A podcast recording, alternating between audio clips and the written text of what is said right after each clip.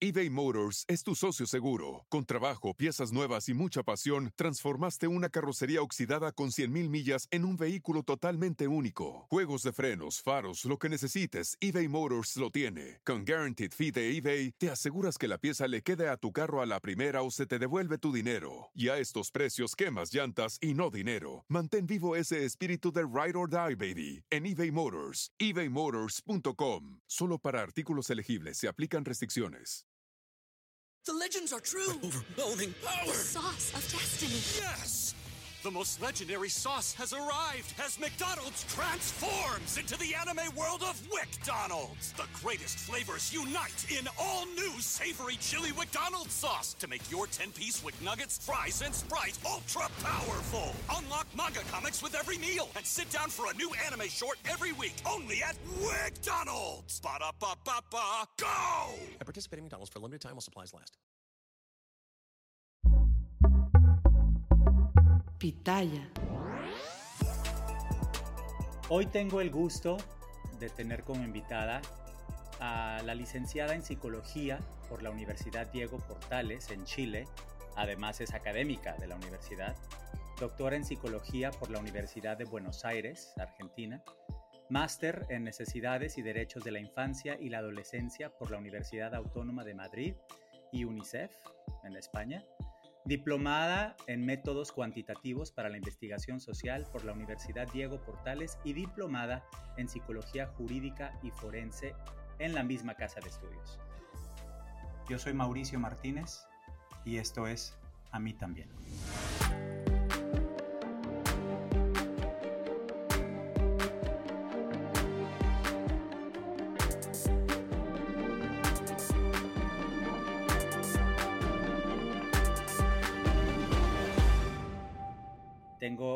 Licenciada Lorena Contreras Taibo. ¿Cómo estás, Lorena? Muy bien, Mauricio. Muchas gracias por esta invitación para poder conversar contigo el día de hoy. Al contrario, gracias a ti por tu disposición y por regalarnos tu tiempo y sobre todo tu experiencia en, en estos temas, pues cre que creo que son tan necesarios discutir, debatir, diseccionar. Eh, de verdad estoy muy agradecido. Es un honor tenerte con nosotros. Y bueno, vamos a empezar. El abuso sexual, me he dado cuenta, pasa en todos lados y no discrimina edades, ¿no? A mí me sucedió en México, vivo en Estados Unidos y bueno, aquí también está la orden del día. Costa Rica, tuvimos un caso estremecedor de unos jóvenes quienes lamentablemente fueron abusados sexualmente por un sacerdote católico que lograron capturar. Y bueno, tú estás en Chile. Eh, ¿cómo, ¿Cómo se vive la situación de abusos sexuales en Chile? ¿Cómo, cómo está ese tema allá en Chile? Uf, eh, la situación para nosotros también es muy compleja. Yo diría que en todo el mundo, Mauricio, el abuso sexual es lamentablemente frecuente en distintas latitudes. Eh, de hecho, hay estudios internacionales que muestran que el abuso sexual le va a ocurrir a una de cada cinco mujeres y a uno de cada diez hombres antes de cumplir los 18 años. Y después sigue ocurriendo. Entonces la prevalencia es brutal. Eso pasa en todos nuestros países. Eh, sabemos además que los perpetradores, las personas que cometen estos abusos, suelen ser conocidos de las víctimas, suelen pertenecer a sus entornos cercanos, son personas con las cuales estudiamos, trabajamos, son amigos de nuestras familias, eh, muchas veces familiares. Entonces, eh, la situación es muy compleja a lo largo de todo el globo, tanto en niños, niñas y adolescentes, pero también eh, en personas adultas. Entonces, claro. yo estoy trabajando en Chile, tú lo haces eh, desde México, desde Estados Unidos, nosotros investigamos también en abuso sexual con investigadores de España y hemos tenido la oportunidad de ver cómo se extiende a lo largo y ancho de todo el globo. Es verdaderamente espeluznante escuchar esas cifras. Eh, por ejemplo, en México, hablando con la abogada Diana Murrieta, quien está llevando mi caso, y el de otro caso también muy mediático en México de otro abusador. Ella dice que en México cuando uno reporta un caso de violencia sexual, de abuso sexual, uno de cada mil ve la justicia. ¿Cómo es en Chile? Em, si bien son cifras inferiores a las que nosotros nos gustaría ver, no estamos en ese punto. Eh, estuvimos mirando las cifras hace poquito tiempo atrás y lo que nosotros vimos es que cerca de un 8% de las denuncias por delitos sexuales terminan en condenas efectivas. Ahora, 8% no es mucho. Y la verdad es que el Comité por los Derechos del Niño, por ejemplo, ha llamado la atención al Estado chileno y nos ha dicho que tenemos que avanzar mucho más en temas de justicia. Eh, porque la verdad, Mauricio, es que es muy difícil cuando eh, el estándar probatorio que tienen nuestros estados es más allá de toda duda razonable, en delitos que suceden además en la intimidad, o sea, suceden en, cuatro, entre cuatro paredes, no tenemos testigos, no tenemos grabaciones, muchas veces ni siquiera eh, prueba física o médica. Y tú has dicho algo que es muy importante. Eh, una constante en delitos sexuales es la dificultad que enfrentan las víctimas para develar lo que les ocurre, para compartirlo con terceros, por la naturaleza del delito mismo. Entonces no es de extrañar que las víctimas puedan comentar lo que les ha ocurrido quizás 5, 10, 15, 20, 30 años después, en que también las dificultades probatorias eh, son mayores, son, son delitos difíciles de probar. Y por lo tanto nos cuesta tener sentencia en este tipo de delitos. Es, es, un tema, es muy interesante ver también cómo estamos condicionados como sociedad. Pareciera que que estamos condicionados a no creerle a las víctimas y a cuestionar, a poner en tela de juicio eh, el relato y el testimonio de las víctimas. Y ahí pareciera que hay todo un sistema de corrupción que protege al perpetrador, que generalmente es alguien con poder o alguien mayor. Eh, y como bien dices, muchísimas veces es gente que conoces. Entonces es aventarte también pues a toda la familia, a toda la sociedad que te va a juzgar, ¿no? Eh, también el miedo. La, primera pregunta que te puedo eh, hacer como, como una víctima a, una psicóloga es, es, preguntarte, ¿por qué pasan estas cosas? ¿Por qué? Yo sé que es una pregunta eh, a, a, lo mejor ambigua, o, pero ¿por qué suceden estas cosas? No, es una estupenda pregunta, no, no demasiado fácil de contestar. Exacto. Yo de eso te diría, Mauricio, eh, la mayor parte de las personas piensa que los abusos sexuales suceden porque los perpetradores son gente eh, enferma mentalmente. Esa es la primera teoría. Si la gente hace esto, deben ser locos. Eh, yo hice mi tesis junto con el profesor, con el doctor Francisco Mafioletti, en perpetradores sexuales, hicimos eh, evaluaciones de personalidad de sujetos que habían cometido el delito de violación, justamente para ver eso. Y tanto nuestra investigación como toda la investigación demuestra que eso no es cierto. Los agresores mm. sexuales no suelen tener psicopatología que explique el abuso. No se explica por la enfermedad mental, sino que es un sujeto que ha decidido libre y voluntariamente agredir a otro en contra de su voluntad a través de medios coactivos, lo cual eh, nos habla muy mal de su capacidad de empatía, pero no así de su capacidad mental.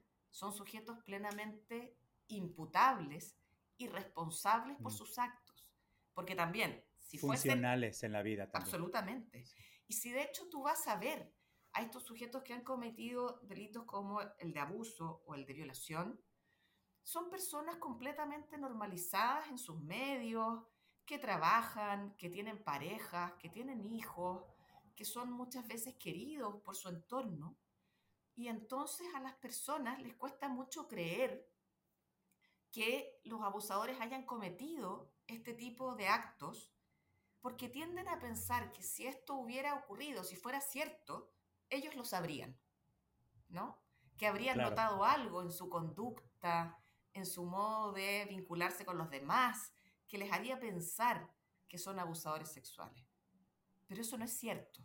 No tienen ninguna característica específica, distintiva, que nos ayude, por ejemplo, a poder evitar contratarlos en algún lugar de trabajo, en poder detectarlos tempranamente, son sujetos eh, que se ven completamente normales, comunes y normales eBay Motors es tu socio seguro. Con trabajo, piezas nuevas y mucha pasión, transformaste una carrocería oxidada con 100.000 millas en un vehículo totalmente único. Juegos de frenos, faros, lo que necesites, eBay Motors lo tiene. Con Guaranteed Fee de eBay, te aseguras que la pieza le quede a tu carro a la primera o se te devuelve tu dinero. Y a estos precios, quemas llantas y no dinero. Mantén vivo ese espíritu de Ride or Die, baby, en eBay Motors. ebaymotors.com. Solo para artículos elegibles se aplican restricciones. The legends are true. overwhelming power! The sauce of destiny. Yes! The most legendary sauce has arrived as McDonald's transforms into the anime world of WickDonald's. The greatest flavors unite in all new savory chili McDonald's sauce to make your 10-piece Wick Nuggets, fries, and Sprite ultra-powerful. Unlock manga comics with every meal and sit down for a new anime short every week only at WickDonald's. Ba-da-ba-ba-ba, go! At participating McDonald's for limited time while supplies last. Yes. Es decir, casi nunca se puede prevenir porque no muestran, generalmente no muestran focos rojos, red flags, no, no hay señales de que sean abusadores. O sea, no tendrías cómo saberlo eh, antes de que eso ocurra simplemente viendo a los sujetos en su entorno y eh, en la interacción. Ahora, típicamente el abuso sexual tiene un patrón de progresión, ¿no? En que los perpetradores van probando hasta dónde pueden llegar y van corriendo los límites en una relación.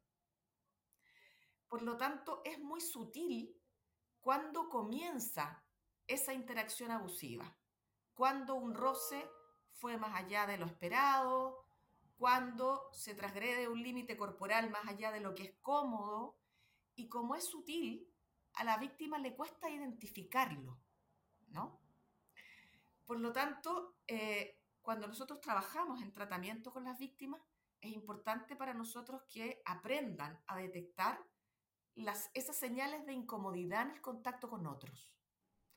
En, en cuando em, una, una, proxemia, una proximidad ya no te es cómoda. Cuando eh, no te gusta el estilo eh, de interacción y te puedas alejar incluso cuando no sabes si eso está bien o no, simplemente porque si no te hace sentir bien, eso no está bien. Lo acabas de decir perfectamente. Yo recuerdo inclusive no, no la persona que abusó de mí, sino en la vida, ¿no? Eh, estar en reuniones o en fiestas, de pronto con, eh, con personas que, que, se acercan demasiado o te ponen la mano muy cerca, a, lo mejor en la espalda baja y, y casi van hacia, hacia, tus, hacia tu trasero, hacia tus glúteos, ¿no? O, o, o, el tipo de comentarios que, que, te avientan a veces o que comparten o miradas. como este, sí, que algo sientes adentro, eh, en tu, eh, el, el, famoso sexto sentido que le llaman, ¿no? O la, la, intuición, es lo que yo siempre digo, háganle caso a ese sexto sentido, a esa voz, pero no todos tenemos la capacidad de reconocer esos focos rojos. Eso es, Mauricio, porque claro, tú vas a decir, no, si no, no me tocó nada privado, ninguna parte privada, en realidad no es delito. Está bien, pero si no se siente bien, no está bien y lo mejor es salir de ahí. Desde un punto, punto de vista psicológico, es muy importante a la hora de realizar un informe pericial la valoración psicológica. ¿Tú has realizado estas valoraciones psicológicas a víctimas de abuso sexual? Sí, muchas. ¿Qué determina eh, una evaluación? ¿Cómo, ¿Cómo creerle? ¿Cómo te das cuenta si esta víctima está todavía bloqueada o te está diciendo la verdad o a lo mejor está cambiando las cosas o a lo mejor está demasiado nervioso o, no, o está batallando para recordar eh, o está simple y sencillamente negado. Tú has dicho algo que es muy cierto y es que em, de alguna manera la traumatización lo que hace es que la víctima reexperimente. Cuando yo la llevo a la mm. situación traumática, es como volver a vivirlo, no es simplemente recordar, ¿no? Es como estar allí nuevamente recibiendo todo, todo ese daño que se genera del delito. Por lo tanto, es tremendamente fuerte para las víctimas. Los psicólogos eh, en forense tenemos que hacer diferentes tipos de evaluación. Eh, una de ellas, y seguramente es la que tú viviste, tiene que ver con la evaluación de daño psíquico. Entonces, la psicología, eventualmente también la psiquiatría, ayuda a, identificar cuáles son aquellos síntomas, cuadros que se producen secundariamente al delito, ¿verdad? Al abuso sexual. Em, ¿Cuál es el nexo causal? ¿Cuál, ¿Cuál es esa relación de necesaria causalidad que existe entre los síntomas que viven hoy las víctimas? Que puede ser depresión, ansiedad, trastorno de estrés postraumático, eh, amnesia disociativa, o sea, la, la gama de síntomas que pueden experimentar las víctimas son enormes, pero nosotros necesitamos demostrar científicamente cómo es que se ha producido eso. Claro. Acabas de decir eh, dos palabras, amnesia disociativa. Ajá. ¿Nos, podrás, ¿Nos podrías explicar a qué te refieres con ese término? Em, Gracias. Hay ocasiones en que la situación traumática es de tal intensidad que eh, la mente, que es muy poderosa y que tiene que lograr que tú sobrevivas a un episodio tan nocivo como ese, la forma que ha encontrado de sobrevivir eh, es olvidar. Y mm. por lo tanto, se puede producir eh, una, una amnesia, una dificultad de acceder al contenido de un recuerdo, producto de esta disociación en que el psiquismo trata de mantener el trauma encapsulado, por decirlo de alguna manera, disociado del resto de la conciencia. Y por lo tanto no es raro que las víctimas incluso olviden durante muchos años lo que ha ocurrido y llegado un momento, eh, entonces haya algún gatillante que haga que el recuerdo emerja.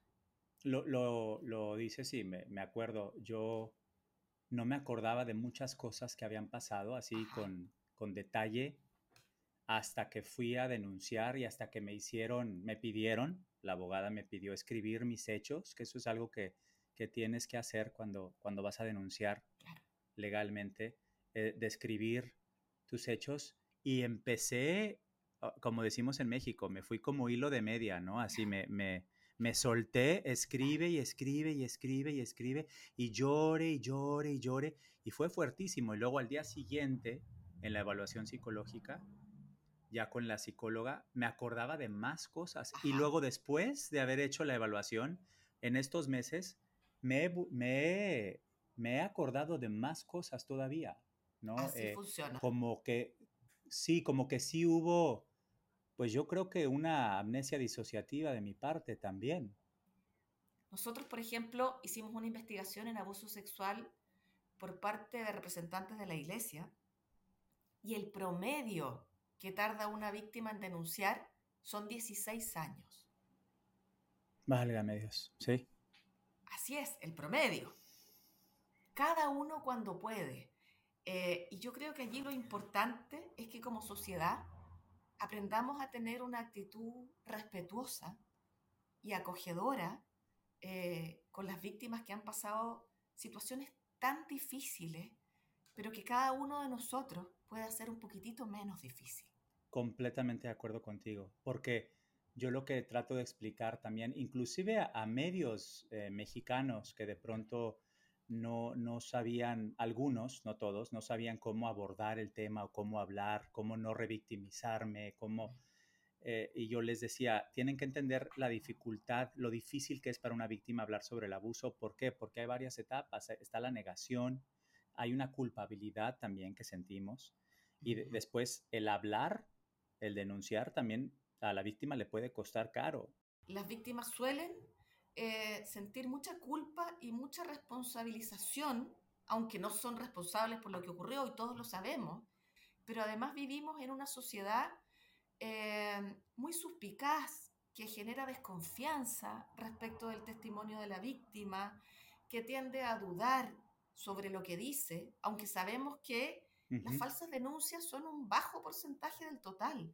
Es raro que las personas denuncien cosas que efectivamente no han ocurrido. Eh, en general, lo que cuentan es lo que ocurre.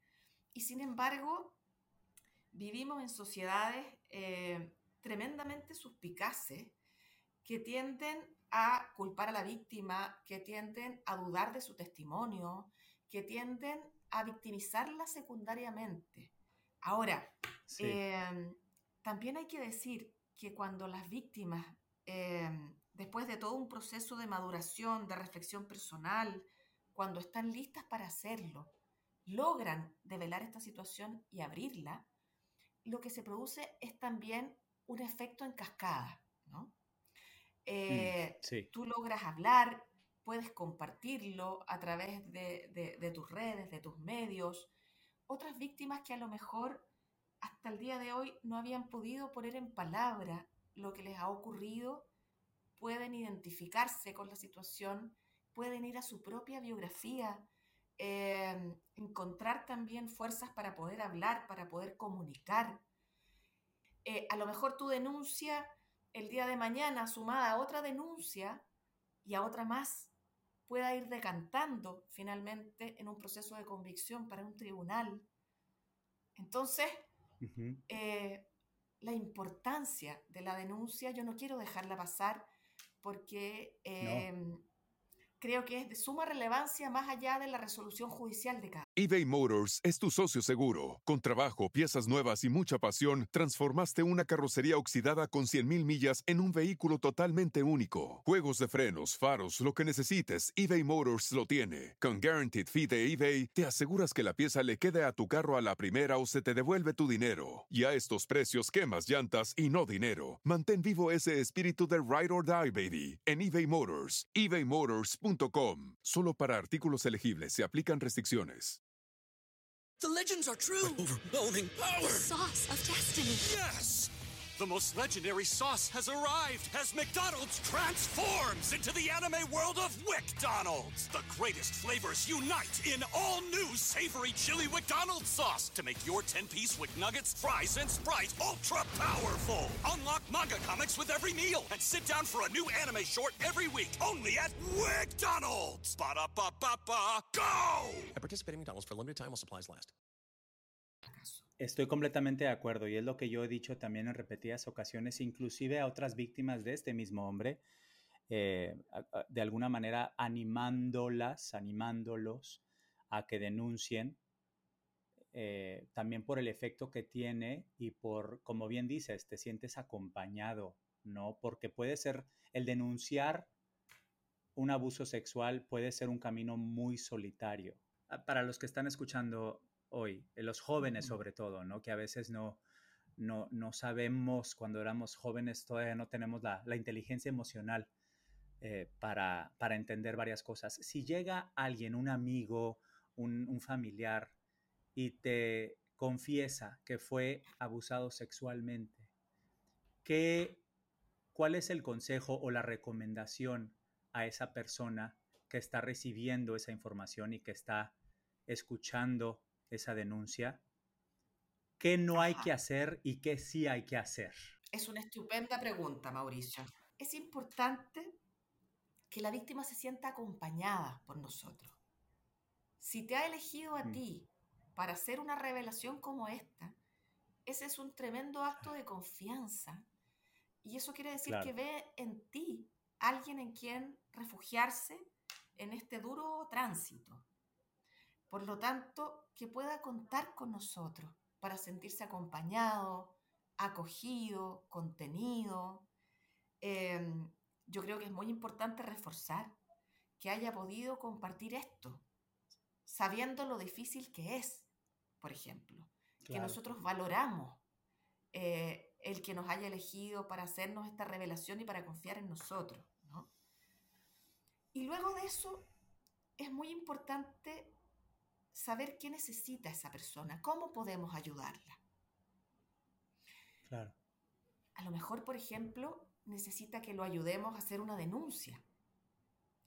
Información para saber dónde denunciar, a quién recurrir, ¿verdad? Cómo hacerlo.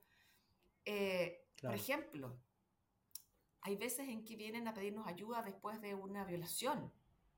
Eh, y entonces es importante ver si esa persona requiere atención médica de urgencia. Em, claro. Si es que acaba de pasar, entonces una, una prueba médico-forense podría ser muy útil eh, a efectos probatorios, pero también puede requerir, por ejemplo, anticoncepción de emergencia. Eso depende ya de la legislación de cada país, eh, pero en mi país, por ejemplo, en Chile, eso es legal, la anticoncepción de emergencia en caso de agresiones sexuales, ¿verdad?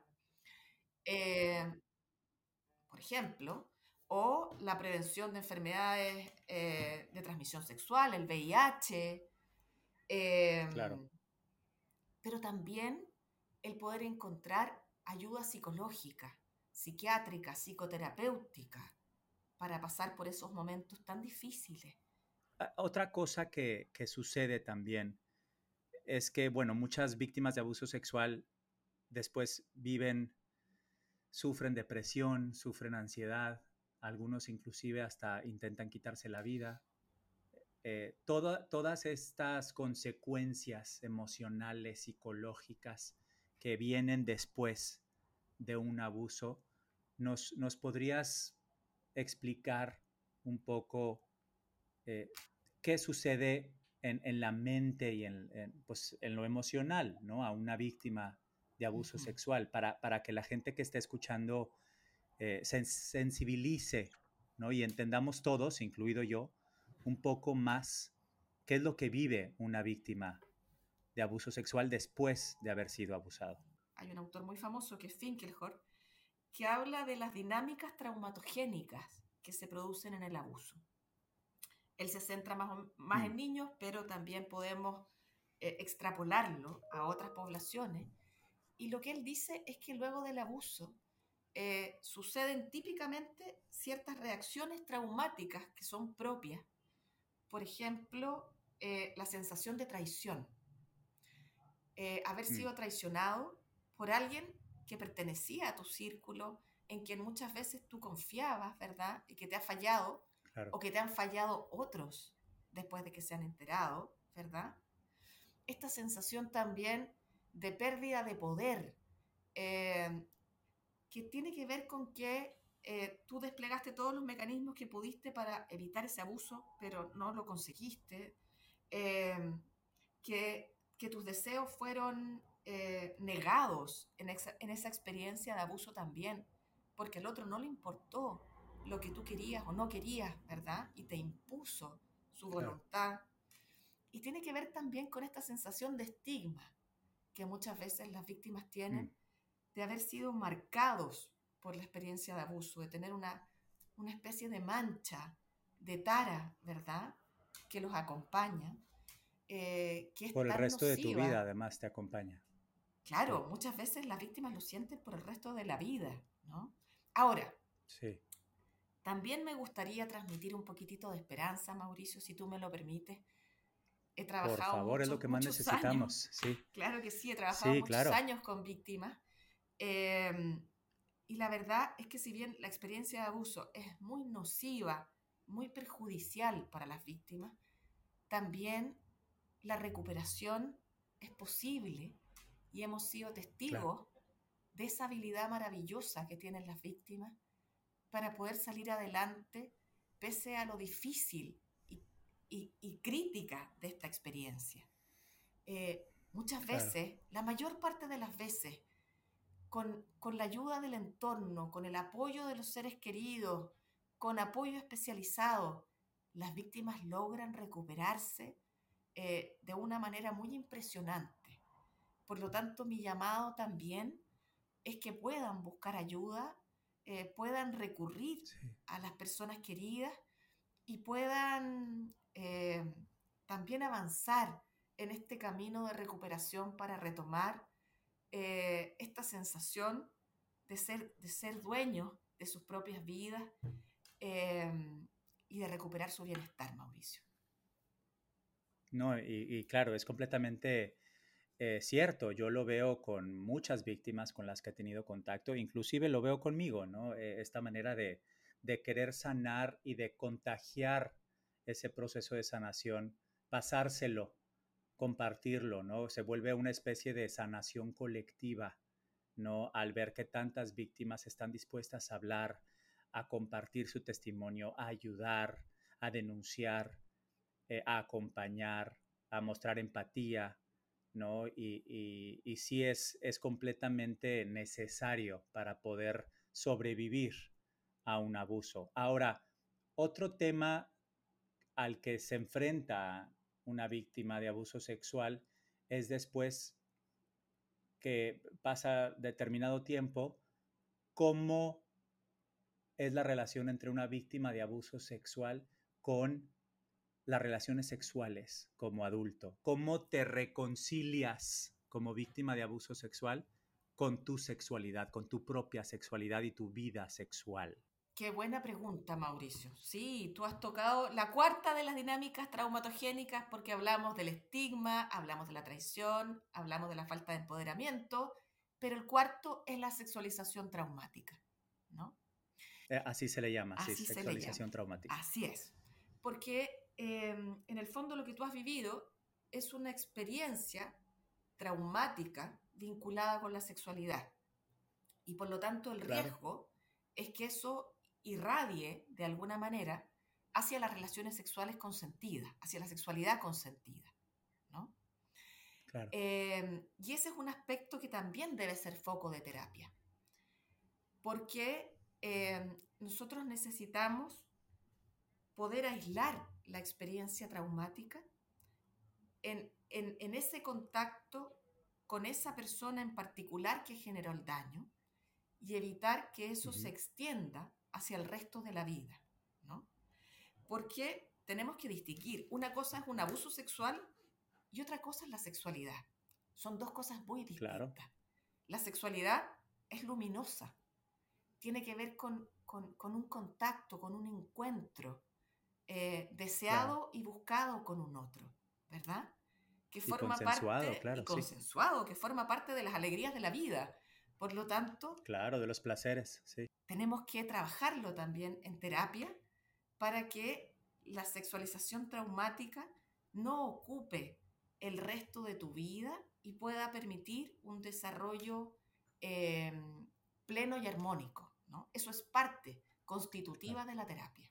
Ok, muy importante. Además, en nuestros países, eh, Latinoamérica, en el mundo hispano, además, pues eh, existe creo que un doble paradigma, ¿no? Porque somos países muy religiosos, somos países en donde pues la, la culpa es parte de nuestra cultura, ¿no? Eh, y, y yo he notado una gran diferencia entre cómo se habla en el mundo, por ejemplo, en Estados Unidos, por ejemplo, eh, lo tienen ya muy, muy trabajado, lo, lo tienen muy... Eh, yo que soy actor, cuando empiezo un proyecto, si entro, digamos, a una obra de teatro, el primer día de, de ensayos, no ensayamos, nos dedicamos a, a, conocernos todos y tenemos una plática que dura aproximadamente una hora y media o dos sobre acoso sexual en el trabajo, cómo denunciar, eh, vamos, se lo toman muy en serio y yo noto que en los países como los nuestros, México, Chile, Costa Rica, no, no estamos tan sensibilizados todavía, como que, como que todavía hay un camino muy, muy largo que recorrer por el tabú que existe eh, en el tema de la sexualidad.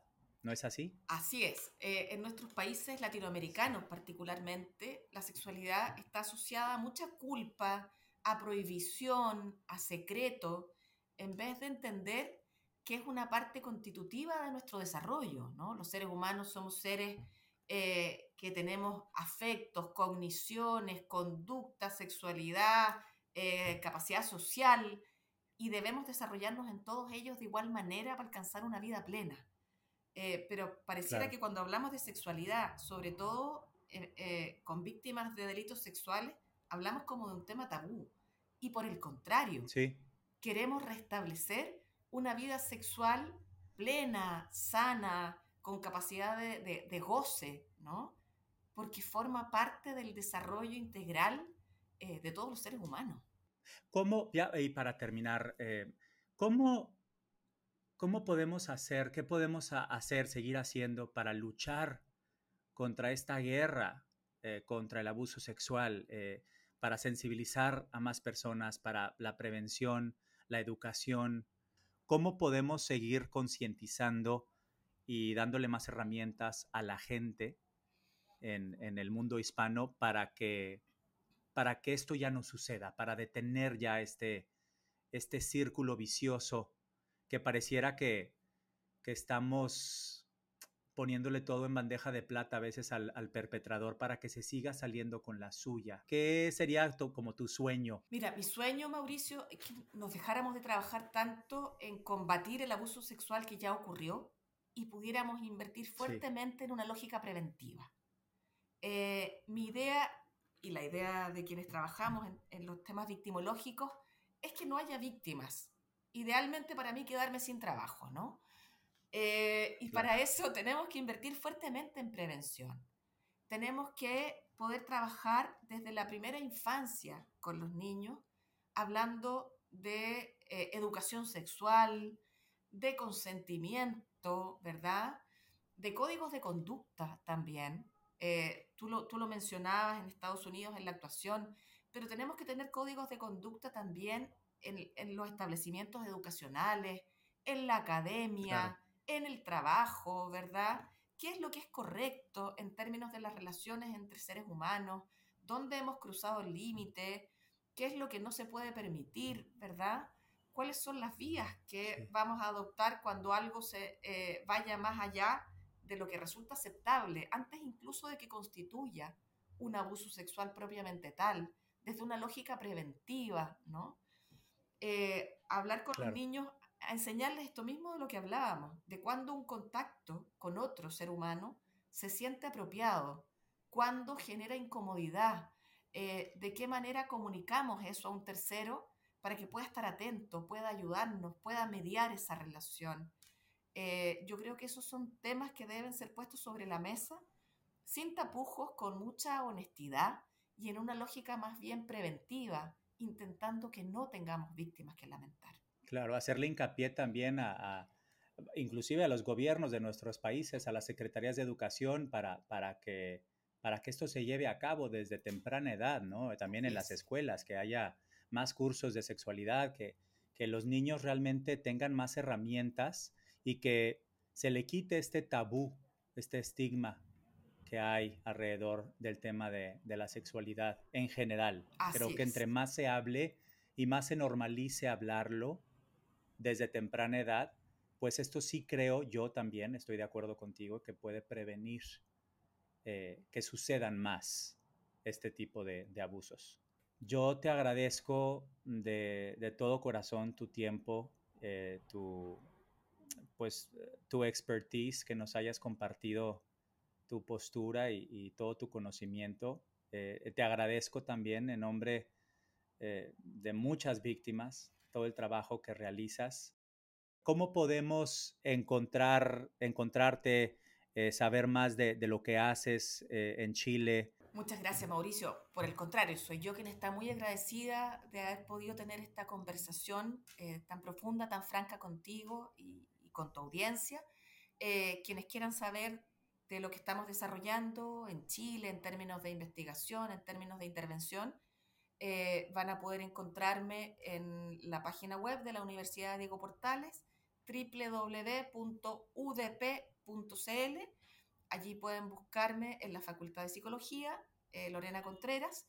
Em, si es que necesitan cualquier cosa, eh, estaré encantada de contestar para compartir información em, o para lo que requieran. Para mí siempre es un gustazo, estoy a disposición de eh, las víctimas, los sobrevivientes y quienes trabajan con ellas, así que honrada con la invitación. Muchísimas gracias Lorena por confiar en nosotros y por haber aceptado la invitación a mí también. El micrófono de este podcast es tuyo cuando lo necesites. El próximo episodio trata de una familia en Mazatlán, México. Imagínense que tu mejor amigo es el padrino de tu hija y además tu vecino, y ese mejor amigo abusa sexualmente de tu hija desde que tiene 10 años. Ella lo confiesa finalmente, pero él huye del país. Lo encuentran años después en Arizona, lo llevan a la cárcel y se van a la corte. El desenlace es lo que tienes que escuchar. A mí también es un reclamo al abuso sexual. Cuéntanos tu historia y juntos seremos más. Escríbenos y suma tu voz. Yo soy Mauricio Martínez y esto es A mí también.